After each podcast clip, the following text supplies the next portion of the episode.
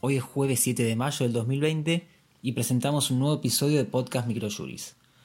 Comenzamos con jurisprudencia. En materia civil, cobertura del seguro, franquicia.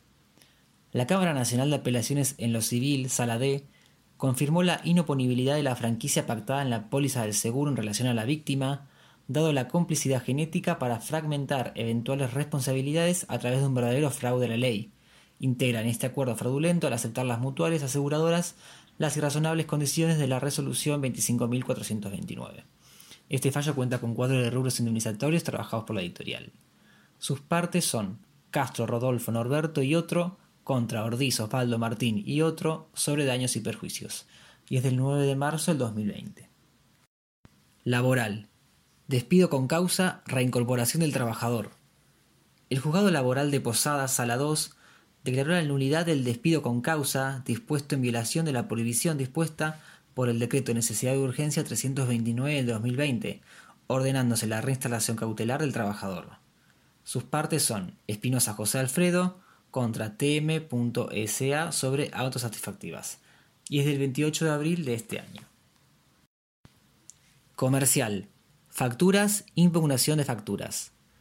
La Cámara Nacional de Apelaciones en lo Comercial, Sala D, consideró que si las facturas fueron emitidas en virtud de una operación comercial, la entrega de facturas electrónicas a través de una cuenta de correo electrónico requiere, si la recepción es negada, un peritaje informático.